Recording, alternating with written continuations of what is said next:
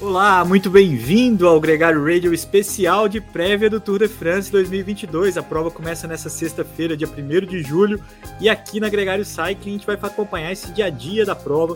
Todos os dias um boletim ao vivo às 5 da tarde, vai ser transmitido no nosso canal no YouTube e depois, claro, vai ser repostado no nosso player de podcast favorito, naquele que você escuta habitualmente. A gente vai estar lá todos os dias falando do Tour de France, do Tour de France 2022, aqui comigo nessa transmissão. Claro, sempre ele, o craque Nicolas Sessler. Vamos colocar o Nicolas Sessler aqui com a gente. Nicolas, muito bem-vindo e uma grande expectativa já. O Tour de France já vai começar. Fala, capitão. Fala, galera.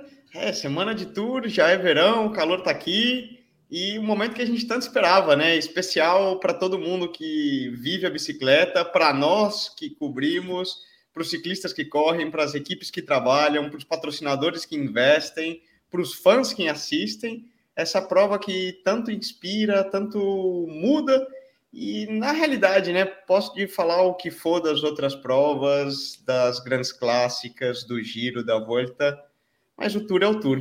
É, ainda é a prova que mais atrai, que mais traz em mídia, atenção e tem o seu porquê, né? Ao longo das próximas semanas a gente vai entender um pouco mais disso.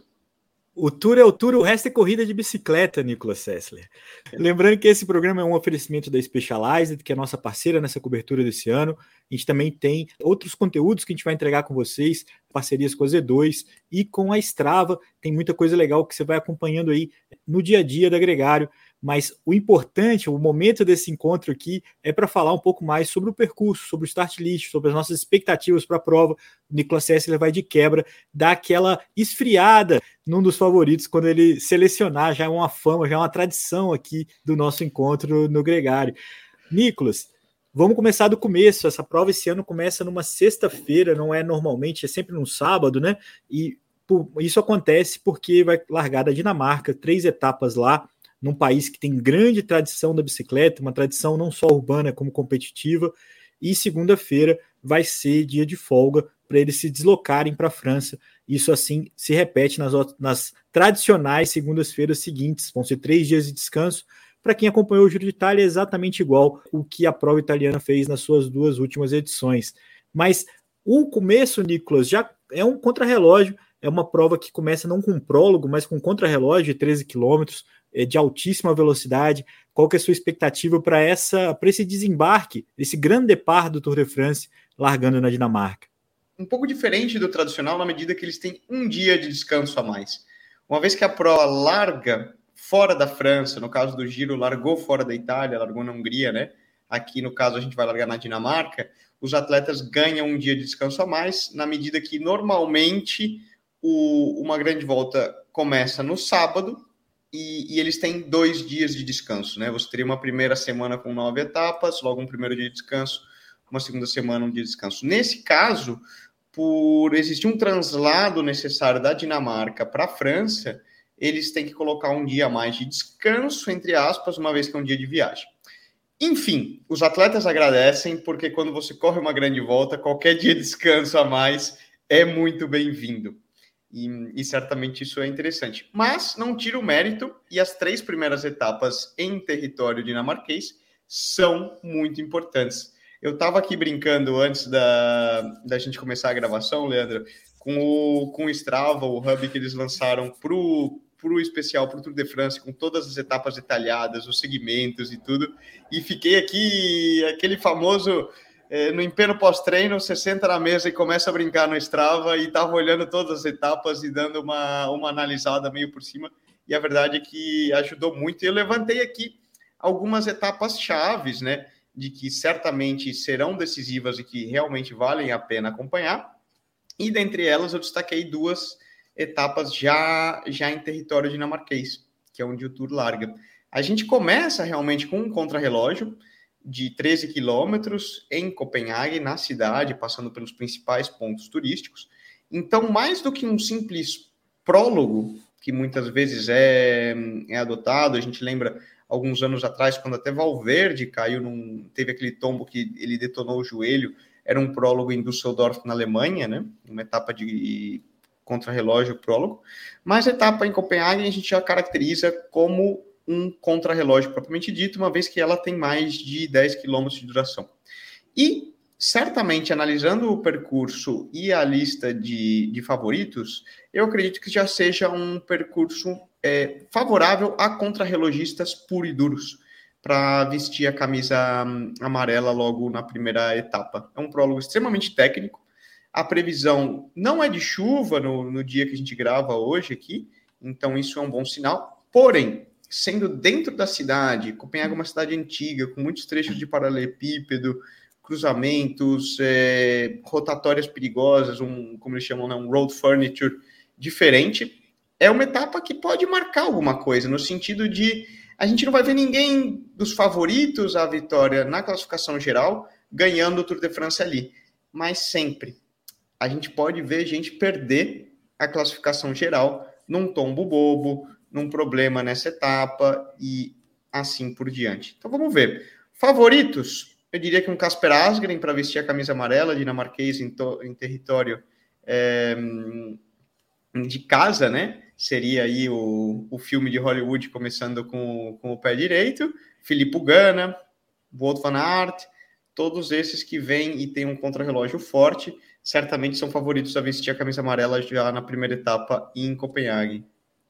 Coloca o Mads Pedersen também nessa disputa, porque o cara andou muito bem na, na Bélgica, está muito focado nessa oportunidade que tende a ser aproveitada nas etapas seguintes, porque vai ser, vão ser etapas com muita possibilidade de vento cruzado, é, muita a famosa primeira semana do Tour de France foi bem realçada aqui nessa edição, porque a gente vai ter bastante oportunidade para percalços, vamos dizer assim. É exatamente o que você disse, de que não se ganha o Tour de France na primeira semana, mas possivelmente a gente vai ver um ou outro ciclista ficando para trás já nesse começo. É, eu queria voltar um pouquinho, inclusive, Nicolas, para falar um pouco sobre o contexto geral dessa disputa, porque é, é uma prova com uma boa quilometragem de contrarrelógio, bem diferente do que foi o Giro, por exemplo. Vai lá na última semana também ter 40k de contrarrelógio como juízo final. Não é uma prova para escaladores propriamente dito, não é uma prova que é, encanta os velocistas, também não são tantas oportunidades assim para eles. No geral, é uma prova muito mais é, propícia para um ciclista que anda bem em todas as características, né? A gente viu até muita gente especulando a possibilidade do, do Juliano Alaphilippe, é, do Walt Van Aert, desses caras que não brigam pela geral, é, o quanto que esse percurso ele acaba sendo amigável para esse tipo de ciclista que anda bem em tudo e não é necessariamente ótimo numa coisa muito específica, né? É, é claro, no, no, a especulação não é essa, a gente tem um claríssimo favorito para essa edição do Tour de France, que é o Tadej Pogacar, tem alguns ciclistas que brigam com ele, mas não é um percurso claramente é, voltado aos escaladores ou aos contrarrelogistas ou com pouca subida. Não, está muito bem equilibrado nas suas características, né? É, eu acho que é um menu para todos os gostos. Você tem menu para o vegano, para o carnívoro, para o que não come glúten e para o que não come lactose. Dá para atender a todos aqui. Então tem, tem etapa para os sprinters, tem etapas para os punchers, tem etapa para os contrarrelogistas tem etapas para os caçadores de fuga e tem etapa para os escaladores. Classificação geral, a gente tem aí um baralho bem interessante na medida que esse mix de etapas é, e de terrenos muito distintos e condições climáticas também, a gente vai falar disso, distintas e que podem definir bastante na competição, trazem essa incerteza a, ao que pode acontecer na prova e um certo favoritismo. Eu acredito que, como você mencionou, a gente vai entrar ainda nos, nos principais nomes, mas é inegável que na hora que a ESO desenhou o percurso, eles buscam trazer emoção, trazer entretenimento, trazer disputa para a prova. E quando você tem um cara como um Tadej Pogacar e um Primus Roglic e Jumbo Visma, eles tentam jogar de alguma forma que propicie que outras equipes busquem outras bases. Essa aqui é a verdade. Porque senão a prova fica chata de assistir, né? Como foi no ano passado. A gente pode falar a verdade que Tadej Pogacar ganhou já na primeira semana, meio que a gente já sabia quem ia ganhar o Tour. Esse ano a, a ESO pode acontecer o mesmo? Pode. A gente vai falar disso até no decorrer da primeira semana, mas a maneira como a ESO é, desenvolveu o circuito e desenhou o circuito é buscando manter essa emoção até o último minuto, né? Lembrando até com um contrarrelógio na última etapa de 40 quilômetros e um contrarrelógio plano, você permite isso, uma vez que se um escalador chegar ali com uma certa vantagem com a camisa amarela, nada impede que um cara ao estilo do Tom do Molan, como ele ganhou um giro há alguns anos, né? Um Miguel Indurain nos seus anos é, de ouro, ganharia e tiraria muito tempo. Então mantenha é. aí as cartas abertas para diferentes tipos de corredores, né?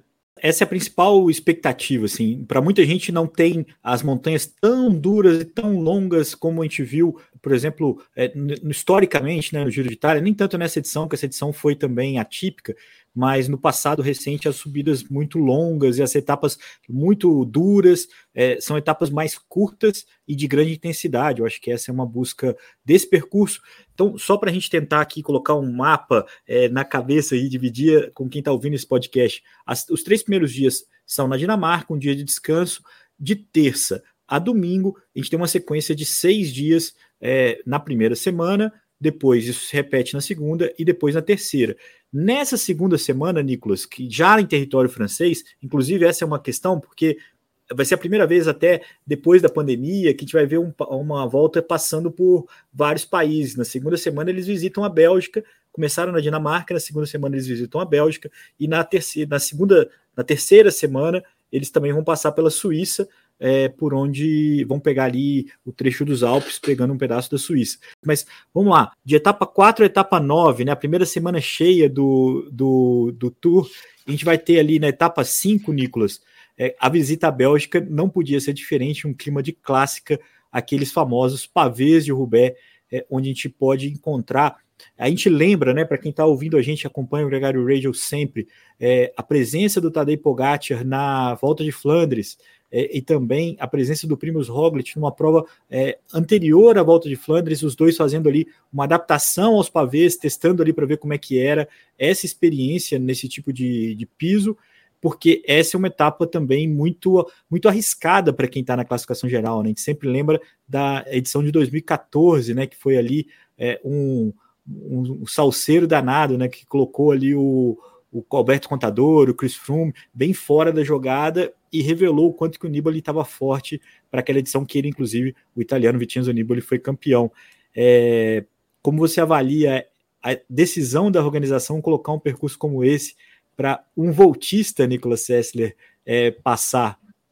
Bom, eu, eu acho sensacional. De novo, a ESOL está buscando emoção, está buscando manter essa disputa em aberto, uma vez que você pode ter algum atleta muito forte, como o próprio Tadej Pogacar, que perca um pouco de tempo no início, na primeira semana, uma vez que você tem esses diferentes terrenos, né? Entre eles, terrenos de clássica, que certamente não é o terreno ideal para um escalador puro, é, e, e, mesmo para um, um voltomano, né? Por melhor que ele seja e melhor que se defenda, sempre há um terreno que você tem um certo nervosismo em rodar, porque é difícil, você não está acostumado, os atletas são mais leves, né? Um escalador ele tem dificuldade em rodar no paralelepípedo, por uma questão de inércia também da bicicleta, não são os típicos atletas para isso. Vale destacar, Leandro, também, é, eu queria destacar a etapa 2, é, né? ainda na, em território dinamarquês, lembrando, a gente passa ali por uma das maiores pontos suspensas da uma não, a maior ponte suspensa da Europa, né? São 18 quilômetros de ponte. E o que, que eu quero dizer com isso? Porque você fala, pô, legal, uma ponte. Uma ponte normalmente é um lugar com vento canalizado, tá? Vento canalizado passando numa direção que normalmente é paralela à ponte. Isso significa vento cruzado. Por 18 quilômetros, os atletas estão ali. Então, Eventualmente também pode ser uma etapa que a gente veja emoção, a gente veja nervosismo no pelotão, na medida de novo que a gente pode ver gente é, sendo pega de. Eu não diria que desprevenida, porque quando você sabe que ali sabe, vai ter um é. ponto perigoso, você vê tensão e existe uma certa luta, mas também um outro ponto. também típico de uma semana de clássica, o que para atletas de volta não estão muito acostumados. Logo a gente pula para a etapa 5, que é outra das que está destacadas, e justamente que é a etapa de Roubaix. Eles largam praticamente já na floresta de Arenberg, que é aquela foto mítica, né? A cena mítica que a gente tem até uma foto que você adora todo ano em Roubaix, você sobe a foto do Murilo entrando em primeiro na, na floresta de Arenberg. Eles largam por lá, uma etapa relativamente curta, 150, 160 quilômetros, é, porém certamente muito intensa. Eu lembro em 2014, Leandro, foi a primeira vez que eu vi o Tour de France passar, porque eles passavam numa etapa de pavê, aquela que na época ganhou o Lars Boom e o Nibali é, foi essa de líder. Isso. É, no, no, lá, no de 2014. Eu tava lá, era meu primeiro ano na Bélgica, e fez um tempo típico belga. Chuva, frio. E, cara, você precisava ver o nervosismo, a tensão que existia no pelotão antes da largada. E é algo que nem assistindo um Tour de Flandres, assistindo uma Roubaix, eu nunca tinha visto. E por quê? Quando você vai para um Tour de Flandres, para uma Roubaix, todo mundo que está largando Roubaix são atletas que estão acostumados a andar no pavê que sabem andar em paralelepípedo e sabem o que eles vão se encontrar. E aqueles que estão largando por obrigação comercial da equipe, porque um caiu, o outro teve Covid, não sei o que, tem que largar, eles já sabem que quilômetro ele vai abandonar e não tá nem aí com as 9 horas. Essa que é a verdade. Muitas vezes eu lembro das equipes espanholas brincando aqui, eu falo, ó, oh, ninguém quer estar nessa corrida, o carro vai estar esperando vocês no quilômetro 80, vocês abandonam. Isso é verdade para uma clássica.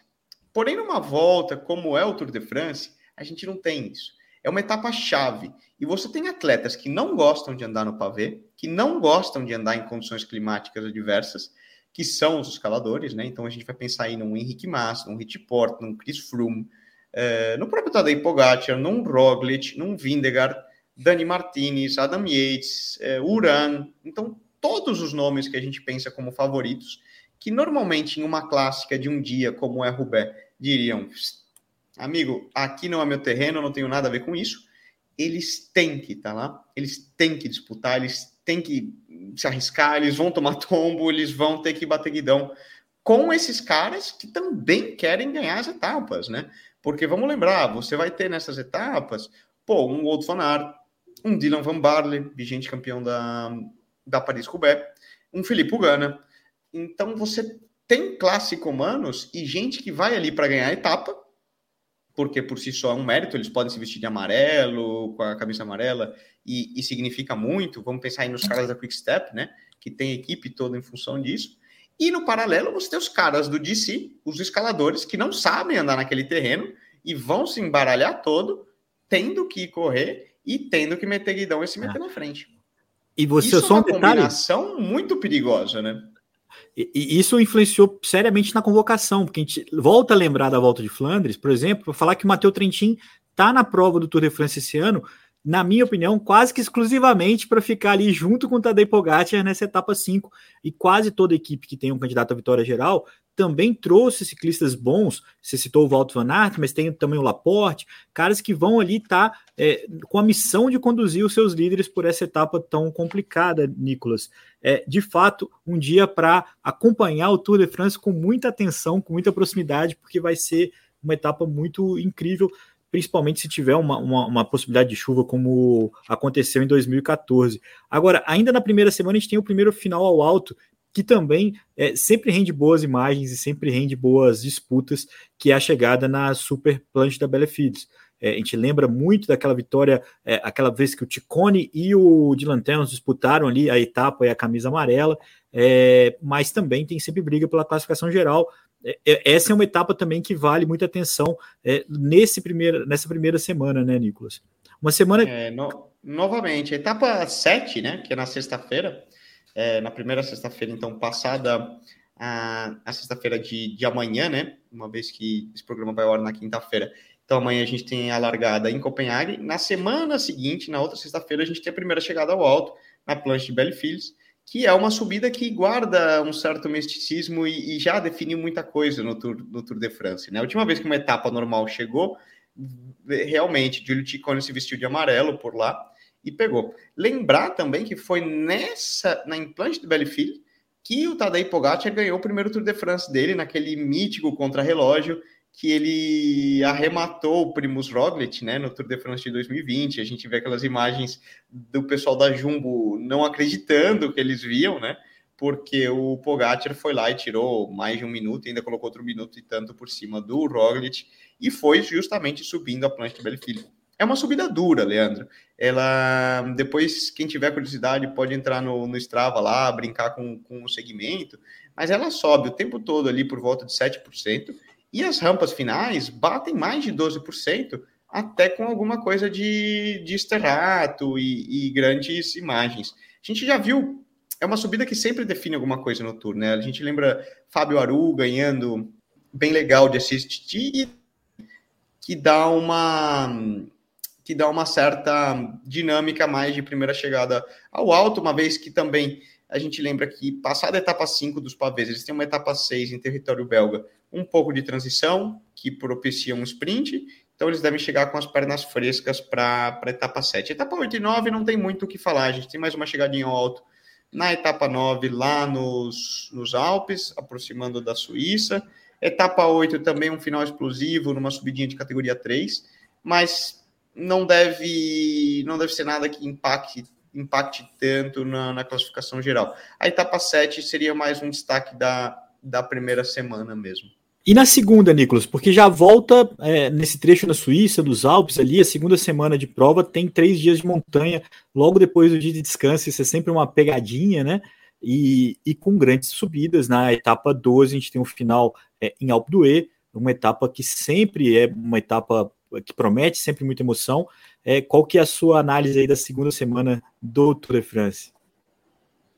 Bom, nesse sentido, até é importante para situar o pessoal, o, o Tour desse ano ele, ele segue uma, uma rota que seria um formato girando com o relógio, né? No sentido horário na França. Então eles começam lá no norte, né? Dinamarca, Copenhague, depois eles fazem uma segunda semana passando pelos Alpes a terceira semana passando pelos Pirineus, lembrando que os Pirineus é a parte de baixo da França, e depois eles voltam para Paris para concluir o tour.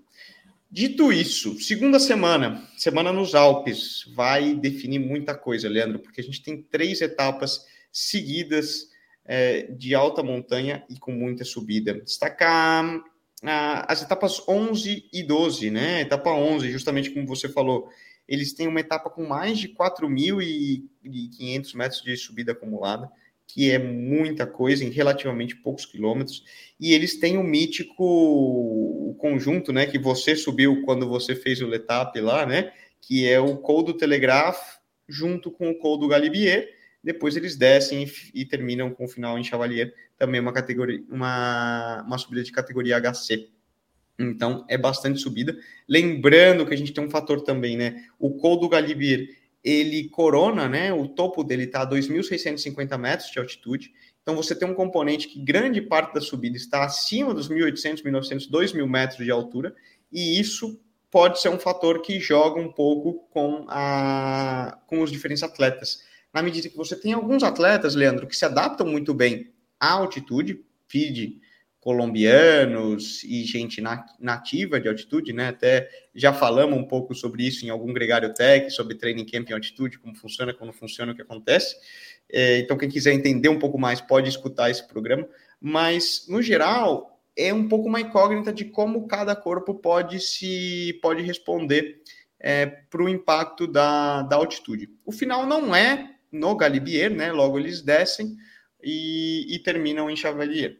A etapa 12 também, aqui, olhando na, na minha colinha, é outra etapa brutal, com três subidas HC.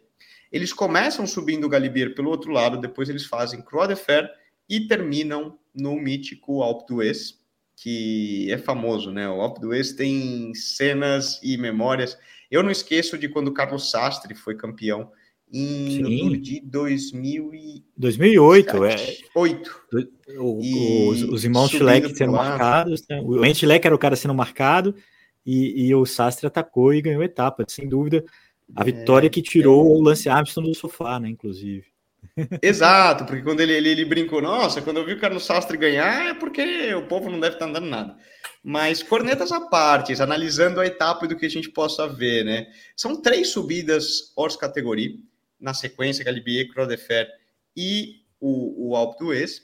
E uma coisa, né? A vertente pela qual eles sobem o Galibier nesse lado, para quem não conhece, depende muito do, de como tiver o vento e as condições climáticas no tempo, é, no dia. porque o vento pode influenciar muito a maneira como a prova acontece ali. Uma vez que você praticamente não tem plano nessa etapa, ou você está subindo, você está descendo, de novo, são mais de 4 mil metros de acumulado, e pode definir muito. A gente pode ser um dia que a gente veja aqueles caras que gostam de um ataque de, de, de longe, distante, vídeo Movistar, mestre nesse tipo de jogada, né? Sempre adorou fazer esses movimentos. Nibali também muito bom nesse tipo de, de ataque. Thomas Vockler, né? Outro que sempre ganhou muito tempo e ficou famoso no Tour por isso. É um dia propício para a gente ver aí alguém que já tenha perdido um pouco de tempo na primeira semana tentar recuperar com um ataque meio suicida kamikaze de longe e dependendo de como do andar da carruagem seria uma etapa que, que pode funcionar. Então, olho nessa etapa. O restante da segunda semana são etapas aí que são propícias a terrenos para fuga, algum sprint ou outro, na medida que eles saem dos, dos Alpes e vão fazendo aí já a sua transição para os Pirineus na terceira semana. Terceira semana, Pirineus, vamos chegar lá também. A gente tem ali o temido Altacan, né, que é uma montanha famosa também é, em muitas edições, e lá o momento decisivo, que é o contrarrelógio na, no sábado, 40 quilômetros, é um contrarrelógio brutal para as pernas cansadas aí dos ciclistas que cada vez menos disputam contra-relógio, né, Nicolas? Então, é, com certeza é uma possibilidade de grandes diferenças e a gente sempre lembra do, da reviravolta que foi 2020, quando o Tadej Pogacar lá no contra-relógio em subida, colocou um caminhão de tempo no, no Primus Roglic para ganhar uh, o seu primeiro Tour de France. Qual que é a sua análise aí dessa terceira semana, já pensando no que, que pode ser o cenário, né? No cenário que talvez até a gente tenha já um, uma, um monopólio ali, principalmente dos eslovenos, é um cenário que é real, ou até mesmo um cenário bem hipotético, onde precisem virar o jogo né, nesse, nesse finalzinho de prova. A terceira semana nos Pirineus, Leandro, começa de novo com, com etapas muito duras, tanto nas etapas 16 e 17, e a etapa 18, como você mencionou, a etapa mítica do Otacam e, e outros portos, portos, eu estou aqui no espanhol, né? E outras montanhas míticas ali dos Pirineus. Um fator que, tem que a gente tem que destacar nos Pirineus sempre, Leandro, é o componente calor Hum, e eu mencionei lá no início, né? Questões climáticas ao longo desse tour podem impactar. Então, desde vento cruzado, frio no norte, na Dinamarca, chuva, como vai estar o tempo. E depois, quando você chega nos Pirineus, é, altitude, né? Como mencionei, passando na segunda semana pelo Galibieri, terceira semana o fator calor. Por quê? Quem já teve oportunidade de, de pedalar nos Pirineus vai entender o que eu estou falando. Quem não teve, é a famosa tampa de panela de pressão. Faz um calor, uma umidade brutal e uma coisa que muitos atletas, né, ainda mais a gente pensar na gringaiada que corre por lá, não está acostumada. Né? E você vem de uma semana dura, o corpo já está é, debilitado, já está no limite, depende aí um pouco de como cada um vai reagir às altas temperaturas. Lembrando que ali no Otacama, nos Pirineus, você pode bater tranquilamente 40 graus e aquela umidade brutal, que para nós brasileiros relativamente normal, né? Vamos pensar aí, quem mora no Rio, Rio 40 graus é o padrão, mas quem não está acostumado sofre. Tadej Pogacar, conhecidamente, não gosta do calor. Isso já ficou claro em outras etapas, em, em outras provas, ele já mencionou, ele não, não é um grande fã da, das altas temperaturas.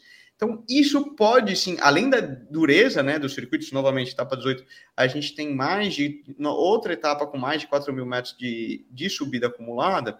Soma-se a fadiga e diferentes condições climáticas, pode ser esse tempero aí que a gente espere para uma eventual explosão, como a gente teve num Yates no Giro é, alguns anos atrás, e, e possíveis reviravoltas, né? O cenário mais provável, quando você tem um Tadej Pogacar, pode, pode chegar aqui com 10 minutos.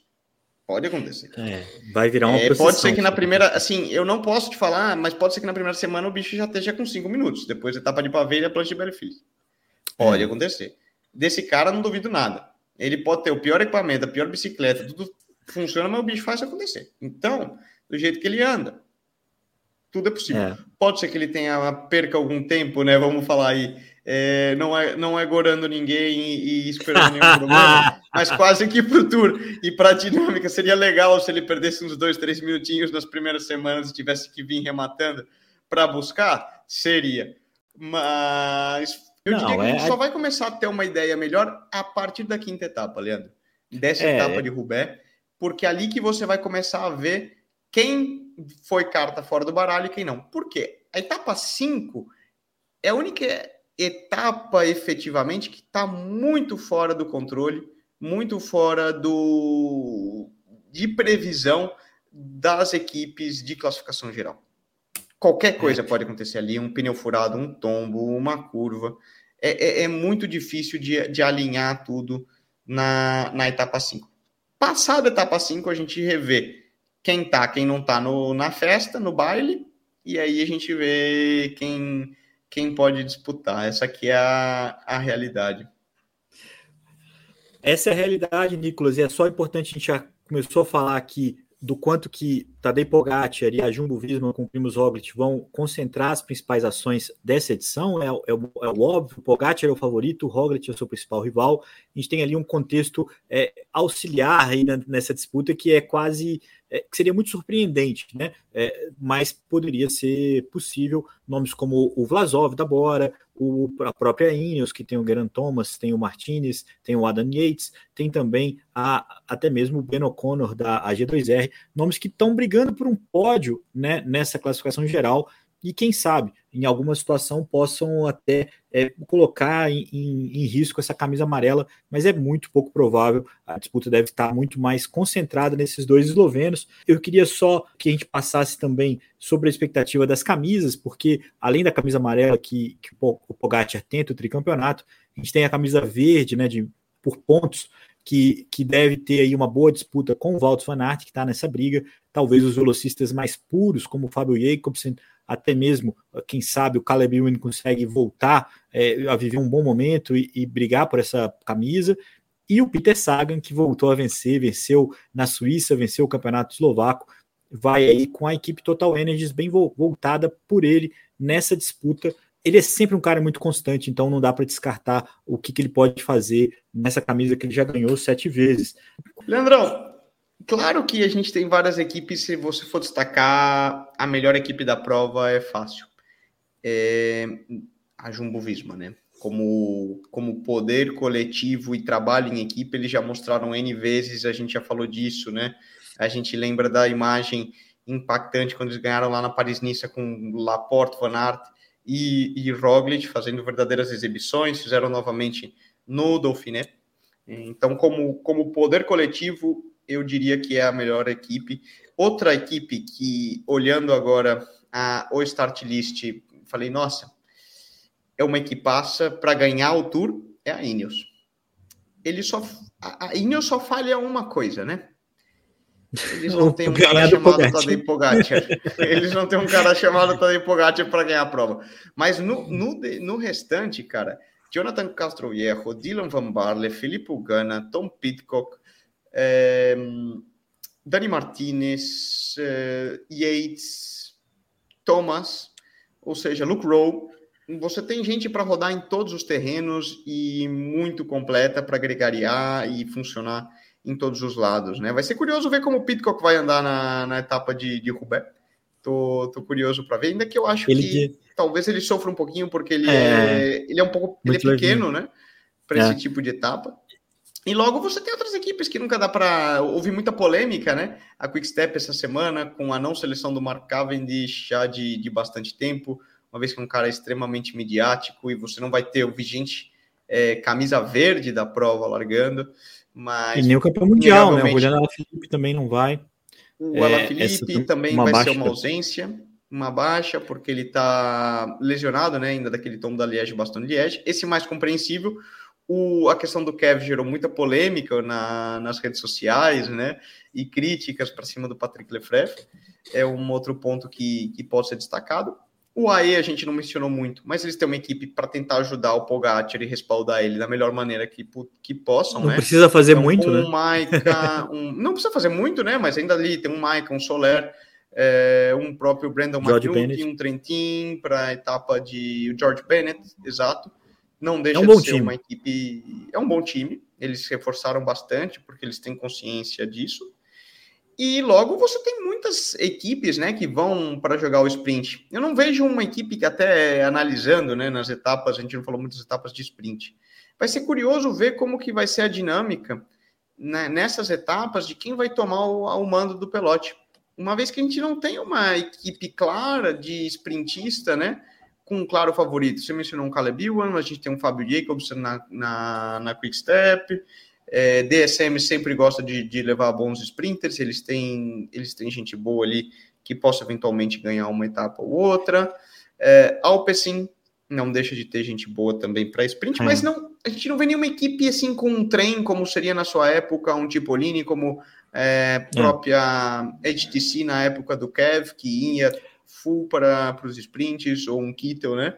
Na sua época. Então, isso a vai única... ser uma dinâmica difer diferente. É. Pode até, só para concluir, Leandro, que a gente veja às vezes umas fugas vingarem em etapas que a gente não esperaria. Porque você é. não tem aquela equipe que claramente toma o controle do pelote nos dias de sprint e a fuga acaba vingando. A equipe que tem mais potencial para ser essa equipe, que não tem um, um, cara na geral, é a Bike Exchange, que tem o Dylan Groenewegen como sprinter puro e o Michael Matthews como um sprinter mais puncher, que para etapas um pouco mais complicadas. Ele também deve brigar pela camisa verde, Nicolas. A, a própria Lotto Soldal está nesse perfil que você falou, porque eles têm o Caleb Ewan, mas tem uma artilharia de ciclistas que vão tentar é, buscar as fugas e pode ser até mais possível que eles conquistem o resultado nas fugas do que no próprio sprint. É, acho que vai ter uma, uma, uma, disputa muito emocionante aí, é, Nicolas, porque tem, esses, tem essa diversidade, tem essa, essa possibilidade, cada equipe tem, é, ou melhor, as equipes sabem que ganhar do Pogacar é muito difícil, então vão ter que buscar o resultado nesse Tour de France, buscando outras atitudes, outras formas de disputar, e eu acho que essa é a grande expectativa. Eu espero que eles não fiquem muito acomodados ali na famosa briga pelo quinto ao décimo quinto lugar ali, é, é, deem as caras que... e tentem alguma coisa. Eu acho que não, Leandro. Eu não vejo isso e vejo muita tentativa de várias equipes de buscarem etapas, porque é o que a gente já vem falando no radio há meses durante a temporada. Pontos e o CI. Vale mais você ganhar uma etapa no sentido do que você ficar lutando para fazer o 12 segundo, 13 terceiro na tabela de pontuação UCI, né? Então, quem tem a possibilidade de caçar etapas, certamente vai tentar porque uma vitória de etapa no Tour de France, eu não estou com a tabela aqui certinha, mas eu acho que são 120 pontos por etapa, os UCI. E isso é ponto pra caramba para essas equipes que estão ali na briga por, pelo rebaixamento e classificação, né? Então a gente vai ver um pouco esse, esse lado também. Sabe uma coisa curiosa? Que não é todo ciclista que pontua que leva esses pontos para essa disputa, são os 10 melhores, né? Então, eu estava até lendo sobre isso, o quanto que o, o Vinícius Rangel, que fez bastante ponto é, vencendo os brasileiros de estrada e sub-23 de contra-relógio, é, acabou, esses pontos ainda não foram somados aí Movistar, porque ele não está entre os 10 maiores pontuadores. É, esse é um cenário que de fato tem uma grande expectativa né, disputa pelo rebaixamento.